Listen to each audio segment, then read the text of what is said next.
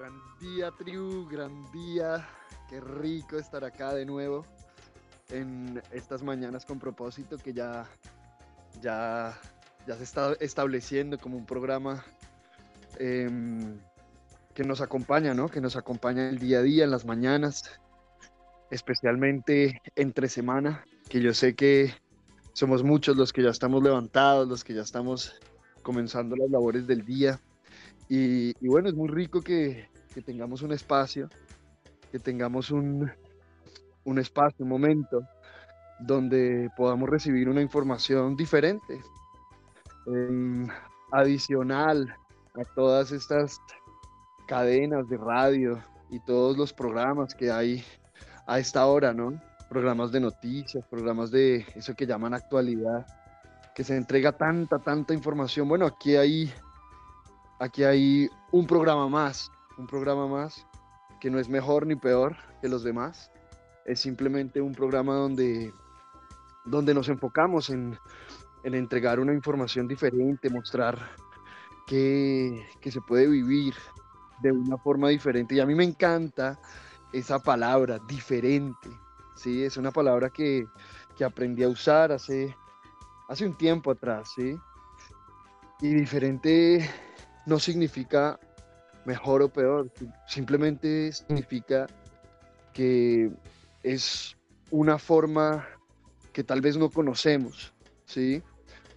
Diferente significa simplemente que es otra forma, otra forma más de hacerlo. Nos gusta mucho como, como dejar muy claro eso, ¿no? Que esta escuela, la tribu solar, que es, digamos, la plataforma en la cual se, se desarrolla este programa y todos los programas que ya hemos ido conociendo, integrándonos. Em, es, es simplemente una, una escuela diferente, una escuela que, que se enfoca en acompañar al ser humano a que se permita vivir la vida, ¿sí? Mm, tal vez con una información que no es la que se ha recibido desde, desde que somos niños. Y bueno, ya poco a poco hemos ido conversando, hemos ido hablando en estos programas en muchos otros programas y talleres. Em, ¿Cuál es la información que se ha entregado, que se nos ha entregado? Porque esta información es con la cual hemos basado nuestra vida. Aquí en la escuela em, pensamos algo, sentimos algo, que, la humanidad, realmente la maldad no existe en el ser humano, ¿sí? Cuando, cuando empezamos a ir a lo profundo realmente, cuando empezamos a hacer una labor de investigación profunda, eh, más allá de la víctima, la culpa, más allá de querer salvar a los demás, más allá de condenar, nos empezamos a dar cuenta que, que eso que llamamos maldad realmente es un, son profundos actos de ignorancia, ¿sí? Profundos actos de, de, del ser humano que reacciona ante la información que se le entrega, la información en, en forma de, de las creencias que se le implantan desde que son desde que somos niños que se nos implanta en, la familia, en el sistema educativo y en la sociedad como tal. Esta información, pues lo que nosotros hemos visto es que es lo que ha llevado realmente al ser humano a vivir como vive hoy en día. Y más que la información, porque entonces seríamos... Él no, el no saber, el no saber qué hacer con la información que se le entrega, porque la información es perfecta, ¿sí? Si nosotros hemos llegado a este planeta, en, este cuerpo, en esta, en, esta, en esta familia, digámoslo así, en, este, en esta región, eso que llamaron país, es porque realmente se requiere es porque realmente requerimos esta información para poder aprender lo que, lo que debemos aprender Aquí en la Escuela Tribu Solar em, no alimentamos el victimismo. Tal vez no lo permitimos en algún momento, mas no lo permitimos para ver qué hay ahí, qué hay detrás de ese victimismo, hay detrás de esa falta de responsabilidad, por qué y para qué el grueso de la humanidad vive su día a día desde la absoluta irresponsabilidad. Y esto, esto no es malo ni bueno, pues se requiere la irresponsabilidad para aprender a ser responsables. Lo único es que, repito, no se nos ha entregado la información a la mayoría. Y precisamente aquí la escuela y muchas otras escuelas, que no vamos a decir que la tribu solar es la única escuela que, acompaña al ser humano a vivir de una forma diferente. Y em, lo que hacemos es eso, entregar una información diferente. Venga, sí, nosotros hemos crecido con estas creencias, hemos crecido con esta forma de vida, más fijémonos en los resultados. Por allá, un científico del siglo XX, Albert Einstein, que tal vez lo hayan escuchado mencionar, decía, la, locura, ¿sí? La locura es hacer o repetir las mismas acciones una y otra vez y esperar un resultado diferente. Eso es locura, ¿sí? Entonces, ¿cómo esperamos que nuestra vida se transforme? ¿Cómo esperamos vivir de una forma diferente si seguimos actuando desde lo mismo, desde la misma información y seguimos repitiendo y repitiendo sin siquiera detenernos un instante, ¿no? A, preguntarnos, venga, ¿y acaso a mí me gusta el resultado de mi vida? Yo siento que, de verdad, yo siento que, que este es el propósito del ser humano levantarse todos los días, a ir a un, a un trabajo que no le gusta, pasar 8, 9, 10 horas de su día haciendo algo, una acción repetitiva, monótona, con el simple propósito de recibir un dinero para, para poder sobrevivir, porque creemos que es que es el dinero que nos permite vivir. Pasar los días en, ese, en esa repetición hasta llegar a la, y finalmente irnos de este, de este planeta tomando medicamentos con toda una un botiquín a la mano tratando de, de mantener el cuerpo tratando de que el cuerpo pueda sobrevivir un día más realmente es realmente es el propósito de, nuestra vida. Y puede que, algunos respondamos que sí, ¿no? Pues todo es perfecto. Hay seres que, simplemente creen que eso es lo que, lo que vinieron a vivir y, bueno, por, por algo lo están viviendo, ¿no?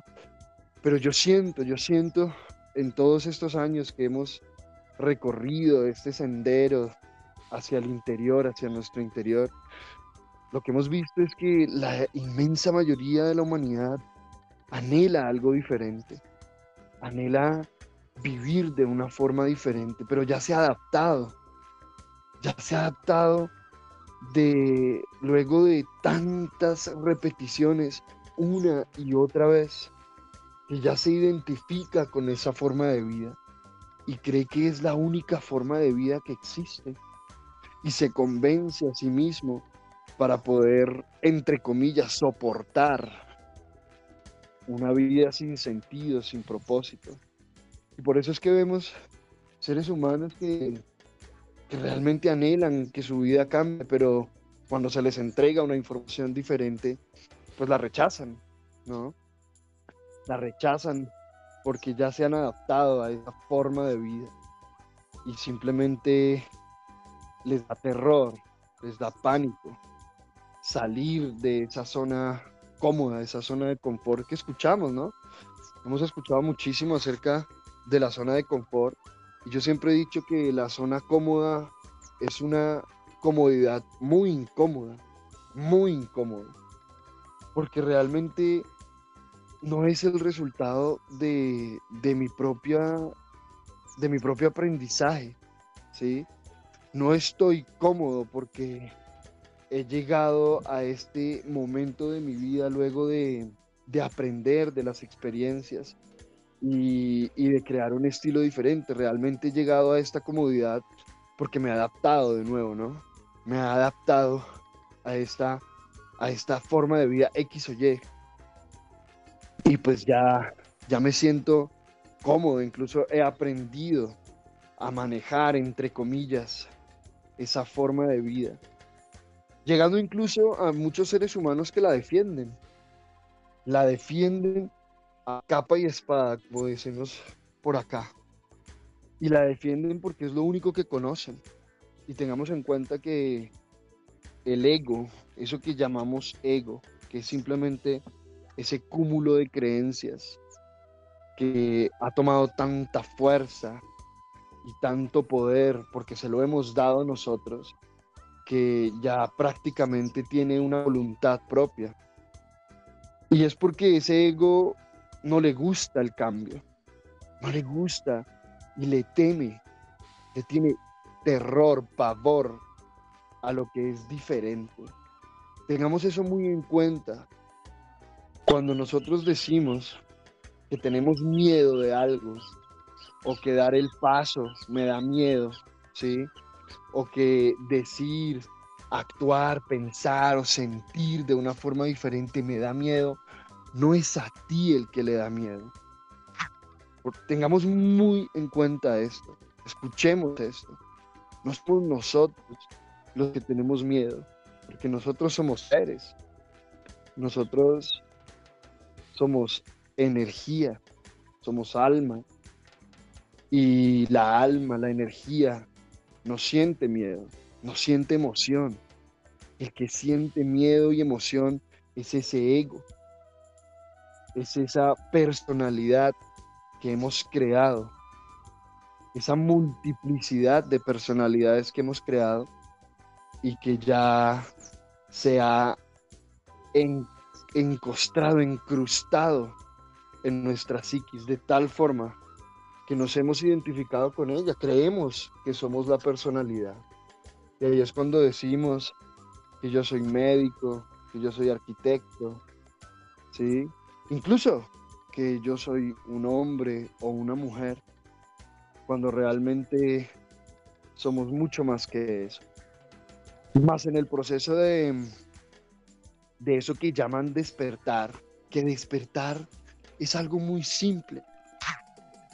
Yo siento que, que toda esta cultura del cine hollywoodesca, eh, de la ciencia ficción, le da una imagen errónea al ser humano de lo que es despertar y creemos que despertar es que le salgan a uno alas o que le salga una aureola en la cabeza o que de repente empiece a brillar eh, con una luz incandescente iluminando la noche de, eh, como si fuera el día.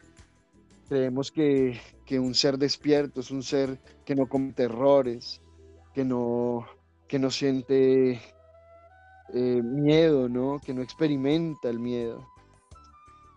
Cuando realmente el despertar es una conciencia muy simple. Despertar es simplemente tomar conciencia que lo que yo tengo en la mente no es real, que lo que yo tengo en la mente es el resultado de un proceso, un proceso desde incluso mucho antes que la infancia, que nuestra infancia. Despertar es tomar conciencia que la forma en la que actúo, la forma en la que pienso, y la forma en la que siento obedece a un patrón, un patrón implantado en mi vida, Eso es muy simple. Eso es simplemente tomar esa conciencia del comportamiento que he llevado hasta el día de hoy o que me ha llevado hasta el día de hoy a vivir lo que estoy viviendo. Eso es despertar, abrir los ojos a una información diferente. Y bueno, aquí estamos precisamente en Mañanas con propósito, despertando una información diferente. Bueno, quiero saludar a allá mis, mis compañeros de programa hoy, eh, todos los jueves a las 7 de la mañana, hora Colombia. Tenemos este, este programa maravilloso que, que hemos llamado Centrando el Masculino. Y precisamente somos tres hombres o tres seres que habitamos estos cuerpos de hombres, que estamos aprendiendo. Aquí no somos producto terminado, aquí estamos aprendiendo a integrar, a centrar ese masculino. Germancho, Fidel, qué rico saludarlos. ¿Cómo, cómo amanecimos hoy?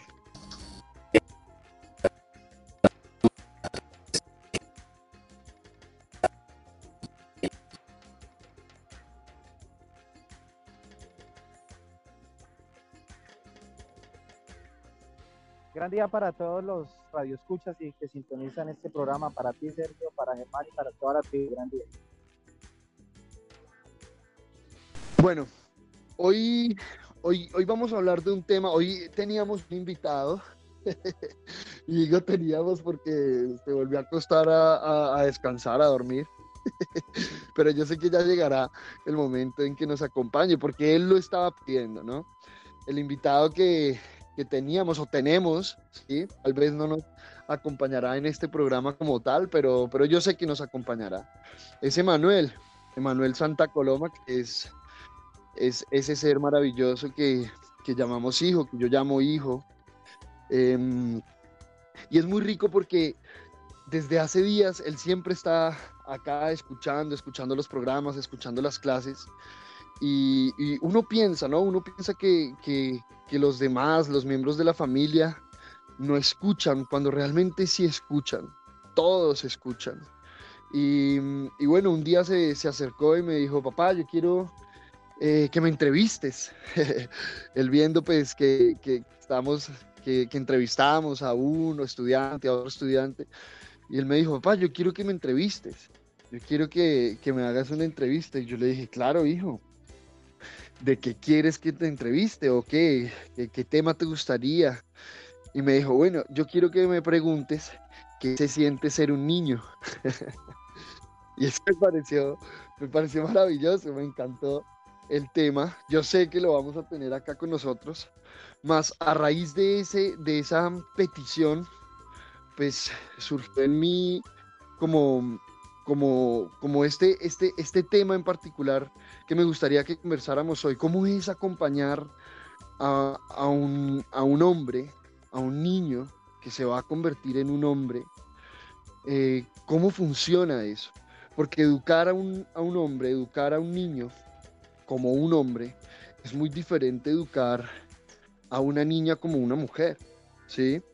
Y, y, muchas de las cosas que hemos visto hoy en día, oímos de los escenarios que vemos hoy en el día a día es que se ha trocado o se ha tergiversado, se ha distorsionado ese proceso de educativo, ¿sí? Hoy en día vemos que, que, que se educa al niño para que sea como si, fue, como si fuera una mujer y se educa a la niña como si fuera un hombre. Entonces se, se educa a, a los niños para que sean sensibles, se educa a los niños para que, para que los ayuden, ¿sí? Para que no crean en sí mismos, sino crean en los demás. Se educa a los niños para que, mm, digamos, desde una energía muy débil.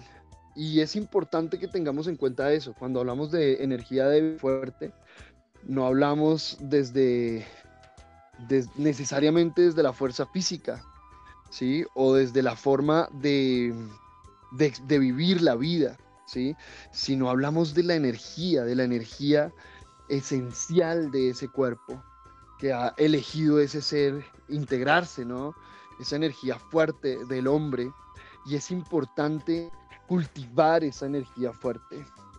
Em, bueno, y es interesante este tema porque aquí yo tengo dos hijos hombres y Fidel tiene un hijo también hombre.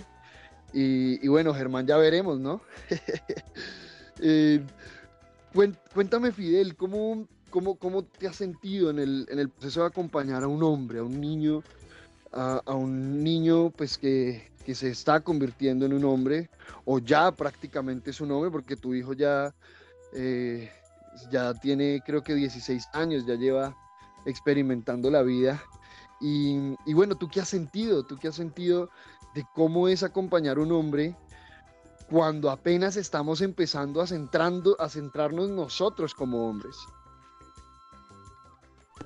Eh, gracias, eh, Bueno, interesante. Eh, Nicolás es el, que me ha correspondido hasta ahora, esta existencia, acompañar en ese rol de padre. Pues primero tiene 20 años, hoy día. De hecho, él nació el 2 de febrero del 2012, el 0202 que es algo muy interesante para todos nuestros ejercicios con la matemática andina. Más, eh, cuando yo empecé a mi proceso de despertar la conciencia, fue hace 5 o 6 años, ya él tenía 14 años. Ya tenían pues los implantes, que, que desde la ignorancia, desde la inconsciencia, eh, nosotros como ejerciendo el rol de padres, pues, le habíamos implantado. Entonces, ha sido interesante porque cuando empezamos a, comprender la información para nosotros fue genial, porque estaba justo ya en la etapa esa que llamamos adolescencia desde la inconsciencia o juventud desde la conciencia. Y, pues bueno, empezando a hacer prueba y error laboratorio, porque hasta ahora no estábamos aceptando la información. Más ha sido muy interesante porque había un, una directriz básica eh, de parte de la escuela y era hacerlo de una manera diferente. Entonces es una impronta de la escuela, es de la escuela. Y, y bueno, cada que aparecía un escenario, una circunstancia para acompañarlo, escenario, resonaba. Vamos a hacerlo de una manera diferente venía el hábito, venía la norma, o como siempre, como uno recordaba que lo hicieron con uno, y venía el, vamos a hacerlo de una manera diferente. Y ha sido un ejercicio lindísimo. De hecho, una de las primeras cosas que hice, uno de los primeros ejercicios que hice acompañándolo fue el protocolo de llaves. Un ejercicio fantástico, aunque la escuela entrega ese instrumento para acompañar profunda a, los seres en esa, etapa. Y fue lindísimo porque uno carga de mucho miedo, eh, se llena de mucho miedo por, por, lo que implica entregar esa libertad, entregar ese permiso, por lo que implica entregarle de manera consciente el hecho de que asuma su responsabilidad. Y bueno, ahí empezó toda, toda esta aventura con, con este gran ser que se llama Nicolás Sergio. Rico, qué rico Fidel. Eh, es, tan importante, tan importante empezar a observar de qué manera lo hemos estado haciendo como, como padres, ¿no? Como padres entre comillas. Y, empezar a, a, lo me hubiera gustado a mí que, que lo hicieran con mis papás. Yo creo que, yo siento que es como una de las, de las primeras cosas que uno empieza como a preguntarse, ¿sí? Cuando, cuando llega ese, ese ser al, al hogar, a la familia, pues puede que nosotros tengamos muchísima información, ¿no? Y tenemos ahí a papá, a mamá, eh, que pues que ya, ya no son papá y mamá, ¿no? Ya son, son un hombre y una mujer en su propia vida. Y, y eso tiende a ocurrir mucho, ¿no? Empiezan, empieza la opinión, empieza, mire, hágalo así, hágalo así, siempre con, las mejores intenciones, ¿no? Una de las primeras cosas que nosotros empezamos a observar y empezamos a, hacer fue, venga, eh, perfecto, yo agradezco mucho, yo agradezco muchísimo la intención de, de estos seres maravillosos que nos quieren acompañar desde sus experiencias, eh, acompañar a educar a estos, a estos hijos, que son los nietos de ellos.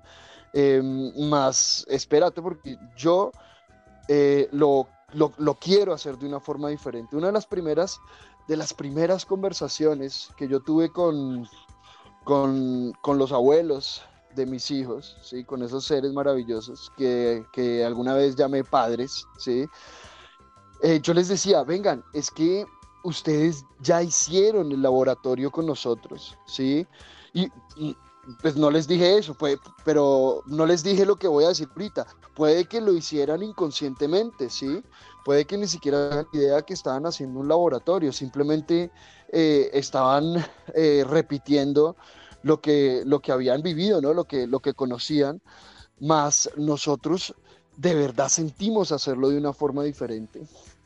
Em, yo siento que eso es un paso muy importante que uno debe dar en el ejercicio de, eso que llaman la paternidad, permitirse eh, hacer el laboratorio uno, permitirse hacer el laboratorio uno, permitirse equivocar, porque es que una de las justificaciones para, pues, más grandes de, la familia, entre comillas, de la familia para, pues, para involucrarse en la educación de los niños, es querer evitar eh, la situación que ellos supuestamente ya vivieron y que no les gustó. Entonces es muy simple uno empezar a identificar, ah, ok, lo que pasa es que ellos vivieron una experiencia de la cual no aprendieron y no quieren que nosotros vivamos la misma, la misma experiencia. Pero entonces ahí es cuando hablábamos de estar despierto, ¿sí? Estar despierto es algo tan simple como tomar conciencia, venga, espérate, espérate porque, porque no se trata de eso, no se trata de evitarle la experiencia al hijo o incluso evitarme la experiencia yo, ¿sí? Como, como papá neófito, como papá eh, que apenas está comenzando la labor de, de padre o de madre, sino se trata de mirar mirar qué hay acá en este ejercicio y cómo lo podemos hacer diferente. Para nosotros, como dice Fidel, para nosotros es una máxima, ¿sí? Es, es una máxima en la vida. ¿Cómo lo podemos hacer diferente? Precisamente porque nos hemos dado cuenta que, que la información que se nos ha entregado pues ha generado situaciones interesantes. ¿Sí? Aquí no estamos para condenar a los papás, a condenar eh, o ni siquiera para condenar la información que se nos entregó, porque es la misma que se les entregó a ellos, sino para hacer un pare, ¿sí? Para, para parar. Eso es algo muy importante, ¿sí? Venga, paremos. Paremos lo que yo tengo en la mente. Yo siento que una de, de las primeras cosas también que uno debe hacer cuando va a ser papá o cuando, o cuando listo ya sabe que va a llegar un ser a través del cuerpo de, nosotros, de los, de, del hombre y la mujer, ¿sí? a través de la mujer, con la información también del hombre, pues es parar, ¿sí? ¿Y a qué me refiero par? Venga, todo lo que yo creo que es, eh, no estoy diciendo que no es, pero pongámoslo a un ladito, ¿sí? Venga, tengámoslo aquí, tengámoslo quietico aquí y miremos cómo funciona a la luz de la experiencia. No nos adelantemos a la experiencia, que eso es algo que pasa mucho con los papás, ¿sí? Yo nosotros a, Emanuel nos hemos enfocado, a Emanuel y a Moisés, que es el, hijo menor, nos hemos enfocado muchísimo en, en, permitirle que se desarrolle como él sienta que se desarrolle. Aquí en la escuela nosotros aprendimos una frase le decimos muchas veces, ¿sí? Em, bueno, ya no tanto porque ya la ha ido integrando, entonces ya no se requiere recordarle tanto, pero le decimos, mira, tú con tu vida puedes hacer lo que quieras, ¿sí? Lo que se te dé la gana puedes hacer con tu vida, pero con la vida de los demás no, ¿sí? Con la vida de los demás no. Y eso, eso es una frase que lo ha ido acompañando en su proceso de desarrollo eh, muchísimo, muchísimo, muchísimo, porque todo el ejercicio de manipulación que uno le va mostrando a los hijos, ¿sí? Desde su propia ignorancia, porque así es como, como realmente nos educaron a la mayoría a través de la manipulación. Sí, vea, si se come esto, le doy esto. Si saca esta nota, eh, o esta calificación en el colegio, entonces le doy esto. O al revés, si no hace esto, entonces le quito esto. ¿sí? Si no hace aquello, entonces no le doy esto otro. Y, y, empezamos a educar unos niños, empezamos a educar unos seres que lo único que están buscando es esa gratificación, que lo único que están buscando es lograr lo que quieren a través de manipular al otro. Y eso precisamente es lo que, lo que empiezan a tomar conciencia cuando les decimos una frase como esa. Tú eres libre de hacer lo que tú quieras con tu vida, pero con la vida de los demás no. Y ahí también ellos empiezan a aprender a, mm, digamos, a ordenarse en sus propios procesos de frustración, ¿sí? Entonces empiezan a aprender que ellos se frustran cuando están esperando que alguien haga algo que ellos quieren pero como ellos no, como uno no, de, uno no puede hacer con la vida de los demás lo que se le dé la gana, entonces empiezan a aprender cómo hacerlo ellos mismos. Empiezan a aprender a, asumir la responsabilidad de su propia vida, que eso es algo que yo personalmente no aprendí, apenas estoy empezando a aprender. Entonces yo veo un niño como Emanuel que tiene seis años que, ya está asumiendo la responsabilidad de su vida, ¿sí? que ya está empezando a, tomar sus propias decisiones eh, sin esperar un resultado específico, simplemente queriendo eh, mirar qué pasa, ¿sí? escuchando su corazón, escuchando su sentir y, haciéndolo. Y a veces le eh, surgen resultados que no, es, que no quería, ¿no? Que no le gustan. Pero es muy rico empezar a verlo como, como en la siguiente ocasión afina eh, la forma de actuar, la va afinando poco a poco, no para buscar lograr el resultado que quiere, sino para hacerlo diferente, a ver qué resultado sale ahora. Y nosotros le hemos dicho, mira, eso es vivir, hijo, eso es vivir cuando simplemente nos permitimos experimentar, hacerlo diferente con el único propósito de ver qué pasa, aprender de eso, ¿sí? Cuando nosotros en la escuela decimos, vamos a hacerlo diferente, no estamos diciendo, vamos a hacerlo diferente para lograr eh, este resultado, ¿sí? Ah, resulta que es que yo quiero... Eh, yo quiero salir de, de este problema económico que tengo, entonces lo voy a hacer diferente para salir del problema económico. No, así no funciona si lo voy a hacer diferente, es para ver qué resultado sale de esa nueva de esa nueva energía, de esa nueva conciencia que estoy haciendo. Y a partir del resultado, aprendo de ese resultado y voy afinando, voy puliendo. Germanius, gran día, hermano. Bueno, eh, yo siento, yo siento que estamos cerca, estamos cerca de ese, de esa experiencia maravillosa que es, que es eso que llaman la paternidad. Eh, bueno, ¿cómo te sientes ahorita respecto a esto? La forma en que te educaron a ti y, la forma que, que, tal vez sientes hacerlo ahora. No, gran día.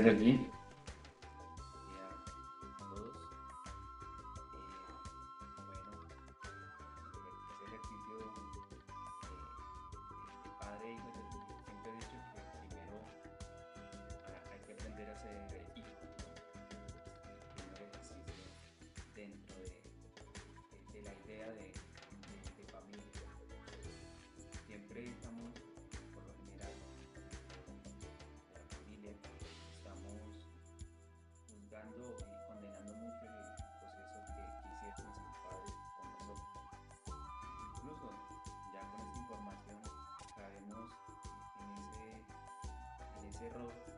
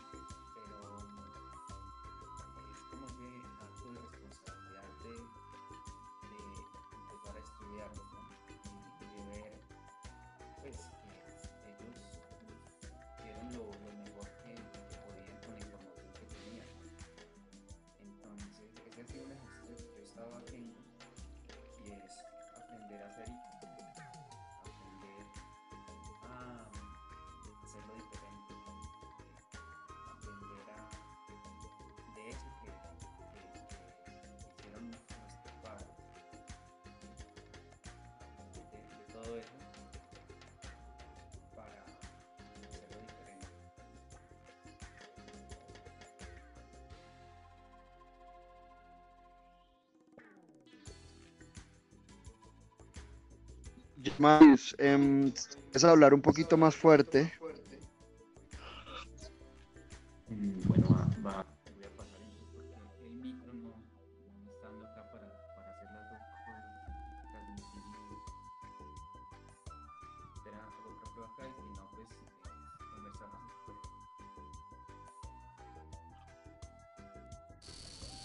Eh, mientras Germán va, va mirando lo que el tema técnico, eh, pues continuamos con, con lo que está Hola, hola. hablando Germán, ¿no? ¿Me escuchan? Sí, ahora sí. Espero, Continúa, continúa. espero para, para ver si en la, en la emisora funciona el micrófono. 1, 2, 3. Ahí está. Se escucha perfecto. Sí, sí, pero en la emisora es donde no se escucha el micrófono a veces. Es- Espera a ver.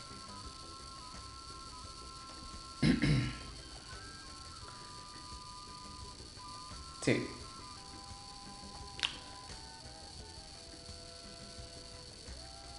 Bueno, hermano, entonces les estaba contando que esa experiencia de, de ser padre, porque me- se han presentado situaciones donde personas me preguntan, ¿sí? Y yo le, de- del tema de, de los hijos y les digo cosas que a veces no les gusta, ¿sí?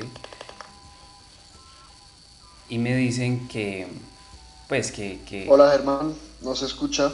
Hola, hola, ¿me escucha? Hola, hola. Hola. ¿Me escuchan? Germán, ¿estás ahí? Sí. Hola, hola. Bueno. Bueno, mientras Germancho entonces eh, va ordenando este tema técnico, em,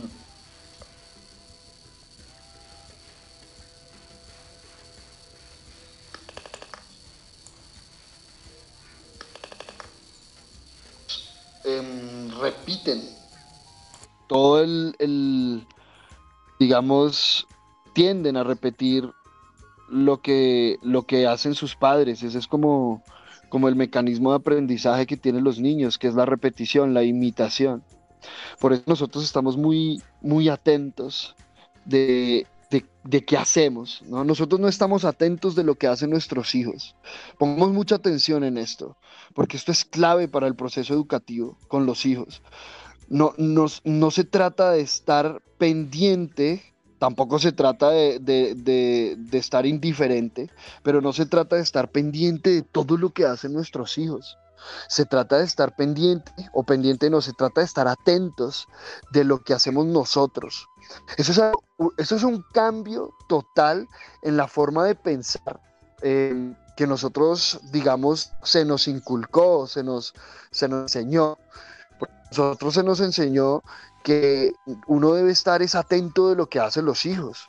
Uno debe estar atento de, con quién está, de qué hace, de qué no hace, de qué dice, de qué no dice.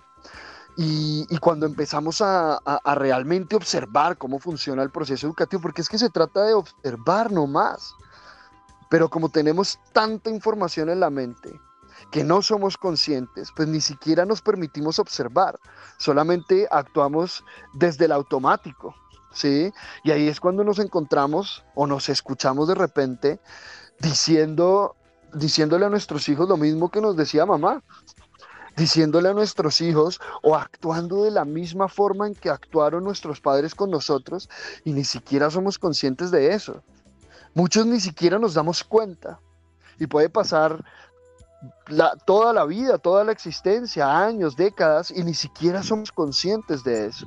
Otros, de pronto, eh, después de haberlo dicho, nos escuchamos, wow, estoy hablando igualito a mi mamá, pero ni siquiera ahondamos en, este, en, en esta conciencia que acabamos de tomar. Venga, entonces, ¿cómo funciona? Porque estoy repitiendo lo mismo que, que, que, actúa, que hacían mis papás, ¿sí? O que decían mis papás. Entonces, si si nosotros mmm, paramos, como, como dijimos al principio, si nosotros paramos un instante y despertamos de nuevo, eso es despertar. Despertar es muy simple, como decíamos. Despertamos a esta a esta, entre comillas, realidad que estamos observando, que es que estamos repitiendo el mismo patrón, pues podemos hacer eh, el, el, análisis muy simple. Bueno, si yo estoy repitiendo lo mismo que hacía y decía mis papás, pues mis hijos van a hacer lo mismo conmigo. Mis hijos van a repetir, van a decir y hacer lo mismo que yo haga. Entonces, en lugar de enfocarme en corregirlos a ellos, pues voy a empezar a corregirme a mí. Que eso, vean, cuando uno realmente toma conciencia de esto que les estoy diciendo, cambia totalmente la relación, primero la relación que tenemos con nosotros mismos, de una vez. Porque entonces todo lo que yo veo en mi hijo que no me gusta, empiezo a observarlo en mí. Y ahí es que empiezo a hacer esa labor de transformación. Ahí es cuando nosotros identificamos y, realmente tomamos conciencia de la frase que, decimos acá en la escuela, una frase que, que reza de la siguiente forma, los hijos vienen a recordarnos lo que se nos ha olvidado. ¿sí? Y se nos ha olvidado no porque no lo tenemos en, nuestra mente, ¿sí? No porque, ay, mira, me está diciendo algo que nunca había escuchado, no, se nos, se nos ha olvidado verlo en nosotros mismos. Ese es realmente lo que significa esa frase. Los hijos vienen a recordarnos lo que se nos ha olvidado ver en nosotros, ¿sí? Y vienen a recordarnos con toda la energía que vive un niño con toda la energía, como dicen por ahí, sin pelos en la lengua, a carta blanca. Vienen a mostrarnos, a decirnos y a actuar de la forma que tal vez nosotros, wow, ni siquiera queríamos ver en nosotros. ¿Ha sentido esta, e, esta situación? Bueno, ¿cómo, ¿cómo funciona Fidel, por ejemplo, con un, con un ya un, hombre de 20 años hoy en día, eh, cuando, cuando te das cuenta que realmente ellos repiten, eh, están repitiendo el mismo escenario, el mismo patrón que nosotros, pues, nosotros estamos viviendo, ¿no? Eh, tú tuviste la oportunidad de entrar en esta información o, de, o de, empezar a practicar esta información cuando tu hijo pues era, era un joven, ¿no? O un adolescente, como dicen por ahí. Em, y bueno, ¿qué, ¿qué, diferencias has visto en estos años o, cómo ha sido el proceso? Porque ya lo que hemos visto es que ya un muchacho que ya tiene 16, 15, 16 años, pues ya, ya prácticamente pues ya es un hombre, ¿no? Y ya es muy poco lo que realmente va a seguir eh, absorbiendo de sus papás. Ya lo absorbió lo que debía absorber, pero ¿cómo ha sido ese proceso de transformación tuya reflejada en tus hijos, en tu hijo? ha sido genial, fíjate. Ah, mientras compartías eh, lo que has compartido referente a la primera infancia de los chicos, en este caso el laboratorio que Claudio y tú tienen con Emanuel y, y, Moisés, hay algo interesantísimo y es que eh, lo primero que ha ocurrido o donde yo me he concentrado mucho es en comprender eh, el, el ser padre como un rol, como una función a veces cuando uno le dice a las personas, no, es que ya no tengo mamá, no lo comprenden, porque no comprenden que es una función, no, porque su mamá va a ser su mamá siempre, sí, eso es en lo biológico. Biológicamente, físicamente, siempre seremos, nuestros padres siempre serán nuestros padres y nuestros hijos serán nuestros hijos. Pero en el rol de acompañar en esta existencia, eh, desde lo psicológico, desde lo mental, hace la gran diferencia. Y entonces he podido observar, eh, soltar el control, que hace parte de lo que tú estabas mencionando implícitamente. El hábito, lo normal, es que yo debo, eh, se cree que la función de ser padre, o por lo menos así la, la, observo yo que la viví con los seres que me acompañaron en esa etapa, es proteger, cuidar, no sé de qué, y, y en, en, medio de todo eso ejercer un control. Entonces, cuando ya yo acompañado con esta maravillosa información, empiezo a practicar y a darme cuenta que no, espérate, es que eh, el ser padre es una función, un rol, pero es acompañar a otro ser que llega a esta existencia a comprender cómo funciona lo biológico, lo psicológico, lo espiritual, aquí, dentro de estos cuerpos biológicos donde nosotros ya venimos en una avanzada. Entonces, centrando el masculino, vamos comprendiendo, espérate, primero debo iluminar lo que hemos venido diciendo, nuestras creencias referente a ejercer el rol de padre. Y en la medida que, lo, vamos iluminando esas creencias de qué es en realidad ejercer el rol de padre, pues va viendo un cambio gigantesco. Y lo voy viendo reflejado. Cuando ya en la edad que me correspondió a mí acompañar a ese gran ser, que ya no soy padre, porque ya yo tengo claro que el rol de padre va acompañando un ser de 0 a 14. Ya yo comprendo, hoy en día lo comprendo cada vez más por la práctica en sí, que de 14 a 20, ya a partir de los 14 ya no, ya no ejerzo el rol de padre al acompañar a ese ser. Yo soy su amigo, su parcero, quien lo acompaña, quien lo muestra si él quiere, si él se lo permite. Y yo se lo digo, viejo, mira, por ejemplo, yo le digo, viejo, eh, yo no te voy a estar llamando. Si tú requieres algo, me quieres contar algo, quieres compartir algo conmigo, ahí estoy. Tú simplemente eh, buscas comunicarte conmigo, si no te atiendo en el momento después te retorno la llamada, cualquier cosa, pero en esa libertad, eso ha sido en la práctica y él lo ha notado. De hecho, eh, él, él, me dice que se siente libre. Y le digo, viejo, es que, es que tú eres un ser libre. Es que eh, no es lo, la distorsión es creer que tú tienes que cumplirle a alguien o hacer las cosas para agradar a alguien o, accionarte en cada paso que vas a dar por otros, por, quizás por agradar a, esos seres que amas padres o quizás por agradar a, tu entorno, no funciona así. Y entonces eh, he visto eh, eso en la práctica, al principio, como les decía, hacer el protocolo de llaves y entregar la libertad, entregar el permiso, hacer todo ese ejercicio, eh, lo hace uno abrazando un miedo. Yo lo hice abrazando el miedo.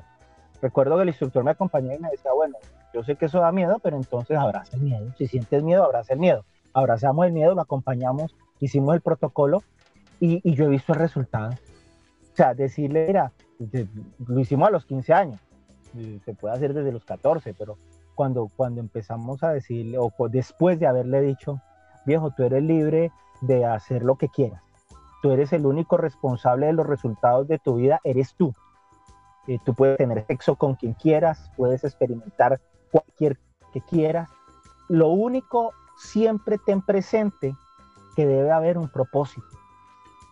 Lo que voy a hacer, con qué propósito voy a hacer si tú haces las cosas con un propósito, con el propósito de aprender algo, pues va a ser muy interesante el resultado. Si no, igual va a haber un resultado y va a ser interesante. Y, obvio, todo lo que yo veo en él hoy en día me va mostrando, y ahí es donde aplicamos eso que menciona, vinieron a recordarnos lo que nos ha olvidado. Y yo me he aprendido mucho observando el resultado de la forma en que yo lo acompaño a él. Porque en sí no, es el resultado de él, el resultado de él es para él. Y me inspira porque como él me permite acompañarlo en esta etapa, entonces pues yo observo y digo, wow, interesante cómo al yo permitirme hacerlo de una manera diferente, estoy acompañando a un ser y veo resultados diferentes frente a los demás seres de la misma edad de él. Es un ejercicio genial, Sergio. Wow, qué rico, qué rico eso que mencionas, Fidel, pues porque es, es una experiencia muy diferente, en, bueno, en caso particular a la nuestra, ¿no? Ya, tú ya tienes, bueno, ya estás acompañando a, a, un hombre realmente, a un hombre ya adulto, un hombre que, que, bueno, que ya tiene toda una historia de vida. Y, y es bien interesante ver cómo, cómo si bien son, son dos edades tan diferentes. y vamos a mirar, por ejemplo, Emanuel, que tiene seis años, va a cumplir siete, y, tu hijo Nicolás, que ya tiene 20 años, si bien son edades tan diferentes, pero realmente el, proceso es muy similar, ¿no? Es el ejemplo. La única diferencia tal vez es que, em, pues en el caso ya de un hombre de 20 años, pues ya también eh, tendrá que asumir responsabilidades de sus propios actos, de, todos esos 20 años que ha vivido, ¿no? Entonces es, es bien cuando, cuando, cuando mencionas, ¿no? Ahorita escuchándote, yo, yo pensaba, ¿no? Yo pensaba, wow, qué rico, qué rico es em, cuando uno pues tiene la oportunidad ¿no? de, recibir una información y, e integrarla, practicarla, porque no solo se trata de recibirla, sino de practicarla e integrarla en la vida, se puede acompañar pues, a, a un niño desde muy temprana edad a que esa información que ya tiene, eso que llamamos implantes, esos implantes que se le han hecho, pues lo acompañen realmente a que se desarrolle, a que digamos que sea para el beneficio del colectivo, incluyéndolo, ¿no? Nosotros hablábamos eso hace unos días con un estudiante, que decíamos, es que implantar no es malo, ¿sí? O sea, no es malo ni tampoco es bueno. Pero el, tema no es implantar, sino es qué estamos implantando y desde dónde lo estamos haciendo. Porque es que implantes se dan todo el tiempo. Y más hoy en día que estamos en eso que llaman la era de la información, ¿sí?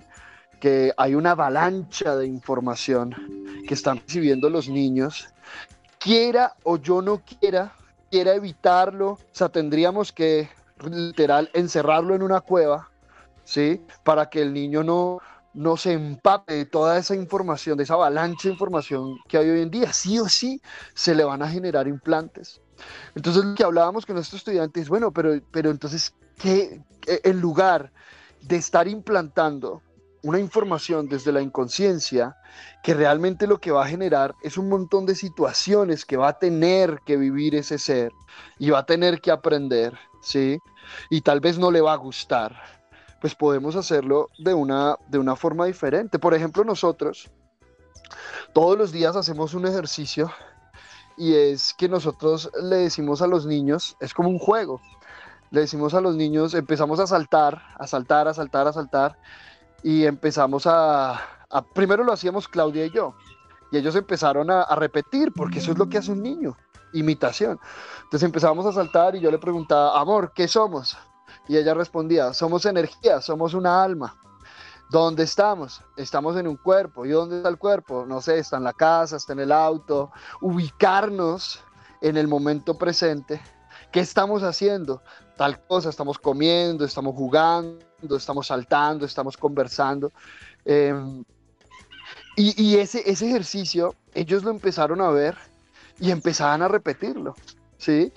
Y, no porque nosotros les decíamos o porque les, les decíamos que es que tenían que saltar, no, simplemente lo empezamos a hacer nosotros y ya cuando ellos empezaban a hacerlo, pues los invitábamos. Entonces hoy en día nosotros, por ejemplo, estamos por ahí, empezamos a saltar, a saltar y yo le digo a Manuel, Emanuel, ¿qué somos? Y él responde, somos energía, somos una alma, ¿sí? ¿De dónde estamos? Estamos en un cuerpo. ¿Qué estamos haciendo? Estamos haciendo tal cosa. Y es muy rico porque, porque bueno, alguna vez alguien nos decía, venga, pero pues es que él no entiende que es una alma, que él no, él no sabe qué es energía, ¿sí? Supuestamente, partiendo del supuesto de que él no sabe, porque yo no tengo ni idea si él no sabe, ¿sí? Habría que preguntarle. Pero eso es lo de menos.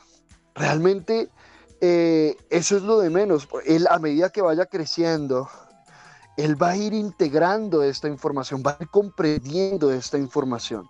Pero ese primer paso de reconocerse como la energía, como la alma, de reconocer que, que no somos este cuerpo. Por ejemplo, cuando Carlos se fue, cuando Carlos Velázquez se fue del cuerpo, él nos preguntaba eso, papá, porque Carlos se fue del cuerpo. O sea, fíjate la, diferencia tan grande en la forma de pensar del niño. Él no lo vivió con, sufrimiento, porque para nosotros él nunca se murió, él se fue. ¿Sí? Él se fue del cuerpo. ¿Y por qué se fue del cuerpo? Bueno, porque ha cumplido su propósito, hijo, y simplemente continuó su viaje. Recuerda que eh, esta existencia es un viaje, ¿sí? Y cuando nos vayamos de este cuerpo, iremos a otro cuerpo. No sabemos, no sabemos qué tipo de cuerpo, no sabemos si será un cuerpo de carne y hueso, no, no tenemos ni idea, pero continuaremos el viaje. Y, y, un niño, que un niño de seis años, y Moisés ya hoy en día también es saltando ahí, saltando, saltando y, imitando, que un niño de seis años eh, ya tenga en su mente ¿sí? No, no digamos pues que ya, tenga la conciencia, pero digamos simplemente que ya tenga en su mente esa información, pues lo va a acompañar a que a medida que vaya creciendo, evolucionando, pues va va a ir comprendiendo muchísimas cosas de una forma mucho más simple. Es como cuando un niño aprende un idioma, ¿sí? Eh, la diferencia con un adulto es inmensa, porque el niño no tiene preconceptos del idioma, él simplemente escucha, observa y, conecta. Conecta, ah, ok, este sonido eh, conecta con esta acción, entonces quiere decir que a esta acción se le dice de esta forma. Es así de simple, es una conexión directa, una relación directa. Y eso es lo que empieza a hacer los niños con, esta información que nosotros empezamos a darle. Estos, entre comillas, implantes, porque repito, eh, el implant, implantar no es el tema, porque eso, eso lo estamos haciendo todo el tiempo, eso está ocurriendo todo el tiempo con los niños. Ahora, ¿desde dónde lo estamos haciendo? Lo estamos haciendo desde una conciencia realmente implantando una información que va a acompañar a ese ser a que se desarrolle como el ser que es, ¿sí? Más allá de cualquier otra cosa, o estamos implantando una información a partir de nuestros miedos y nuestras creencias, ¿sí? Porque es muy diferente, es muy diferente decirle a un niño, ¿sí? Que cuidado con la vela que se va a quemar, a decirle, eh, atento con lo que haces, mira lo que estás haciendo. Eso es muy diferente, porque uno es una implantación desde un miedo a que le pase algo al niño y el otro es simplemente un implante para que el niño empiece a hacerse responsable de su vida, simplemente estar atento. Eso nosotros ya a nuestros hijos no les decimos cuidado, les decimos atentos. ¿Sí? Porque no se trata de estar cuidando. Cuidado es cuidar la información que tengo del pasado, que no he aprendido. O sea, quedarme ahí, a protegerla, ¿sí? Porque eh, creo que soy eso. No, no se trata de eso. Se trata de estar atento, de estar observando del por qué y para qué estoy haciendo lo que, lo que estoy haciendo. Y bueno, Fidel, em, ¿cómo es el tema con un muchacho de 20 años, con un hombre de 20 años, pues eh, digamos el proceso de iluminar estos implantes que se le entregaron, ya teniendo en cuenta como lo que tú dices, que pues que realmente ya no es tu hijo. Eh, hay algo en tu experiencia, en tu, en tu, aprendizaje, hay algo que se, que se hace con él, o sea, se hace directamente con él o ya estamos hablando de otra cosa totalmente diferente en la forma en que yo lo estoy haciendo en mi laboratorio de ejercicio, pues yo soy consciente que él ya está en una etapa de él, donde él debe asumir la responsabilidad de sus actos, de sus circunstancias. Ya sé que si se le manifiesta un síntoma eh, y me permite acompañarlo, pues eh, es acompañarlo a que observe dónde generó el desequilibrio y el desorden él. Más de otro lado es, es mi proceso, que realmente definitivamente el proceso importante es el de nosotros, el de cada uno de nosotros yo estoy centrado comprendiendo que yo a Nicolás lo acompaño si él permite. Pero cuando yo observo este lado, me permito cosas geniales en ese acompañar. Porque no hay nada, o sea, no hay nada escrito, ni definido, ni establecido. Y no quiere decir es que siempre en esa edad los muchachos hay que así y así, ni siquiera acá en la escuela, no, así no funciona, porque es fluyendo, es permitiéndose ver cómo se establece esa relación con él. Y, yo me doy cuenta, por ejemplo, si él está ahorita sin una labor, si él está bueno, ¿cómo me voy a permitir acompañarlo? Porque es que no se trata de decirle, y ha pasado, porque no se trata de decirle, por ejemplo, vaya a busque trabajo. Ey, ¿qué es eso? Acá a buscar trabajo. Primero el trabajo es una carga, es, es una, una tortura, sería una labor, pero él no está para eso. Él en este momento, como yo siento que voy a acompañarlo, es viejo. Eh, simplemente fluye permítete fluir, conecta contigo, bien. Permítete sentirte en todas las cosas para que puedas conectar con lo que te gusta, lo que te fascina, lo que te apasiona, lo que te fluye, eso en lo cual eh, te, te, te encanta estar haciendo. Permítetelo Y si tú te permites eso, vas a ver cómo se, se va manifestando eh, las cosas para hacer. Por el recurso no te ocupes. Entonces es un ejercicio interesante porque viene mi hábito del pasado, como ya es mayor de edad y entonces, bueno, sí, pero es que el recurso lo provee el universo. Para mí lo más importante no es si debo o no acompañarlo con un recurso por ahora. Para mí lo más importante es acompañarlo a que fluya, a que, a, que se reconozca, a, que se permita vivir, pero sin una presión de que tengo que estudiar o que tengo que trabajar. Hace un, tiempo atrás me dijo, papá, quiero entrar a la universidad a Y dije, bueno, viejo, cuéntame, ¿y qué vas a estudiar? Dijo, no sé. Le dije, entonces, dije, hermano, es que así no funciona. Lo primero tienes que conectar es contigo. Permítete primero, mira, ¿qué afán hay en, en ir a estudiar? Supongamos que vas a vivir dentro de ese cuerpo 100 años. Tienes 20 años en ese, habitando ese cuerpo. Te quedan 80 años por si acaso quieres potenciar tu vocación en cualquier academia, en cualquier universidad, en cualquier sitio. Puedes hacer dos, tres, cuatro carreras, cinco magíster, cuatro, lo que sea, porque tienes mucho tiempo. No hay afán.